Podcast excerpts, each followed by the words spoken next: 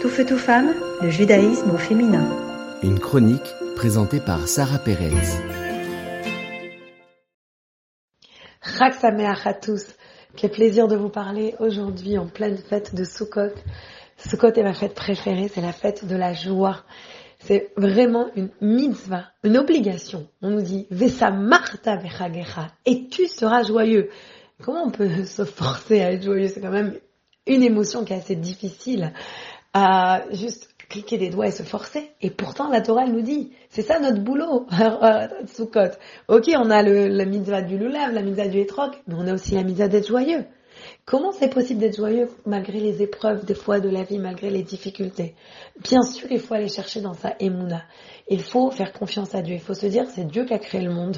Il sait ce qu'il fait. Je lui fais confiance. Je ne peux pas avoir de questions.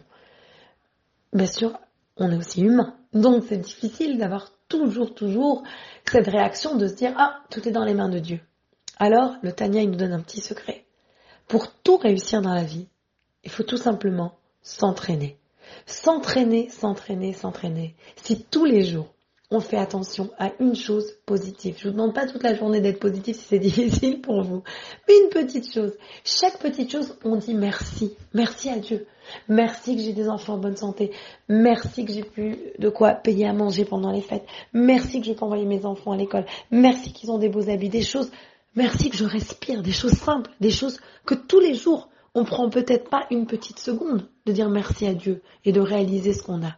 Donc quand on va travailler sur notre émouna, sur notre confiance en Dieu, quand nous travaillons sur notre reconnaissance, de dire modé, merci à Dieu, je reconnais que tu me donnes des belles choses, alors la vie, elle devient automatiquement plus joyeuse, plus positive. Et je vais terminer avec une petite idée.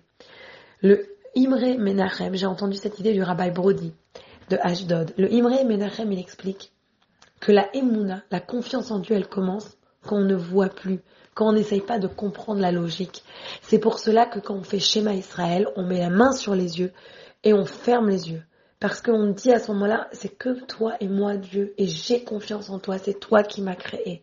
Prenez une petite seconde chaque jour, fermez vos yeux, mettez la main et dites schéma Israël, même si je ne vois pas à ce moment-là, même si je ne comprends pas, je sais que toi, Dieu, tu es avec moi. Et donc, je vais amener de la joie. Et Bezrat Hashem, je vous souhaite le fait que vous allez emmener de la joie, que vous allez travailler sur votre joie, et bien que vous ayez que des joies et que des moments où la joie vous vient facilement. Chak mère. Tout feu, tout femme, le judaïsme au féminin.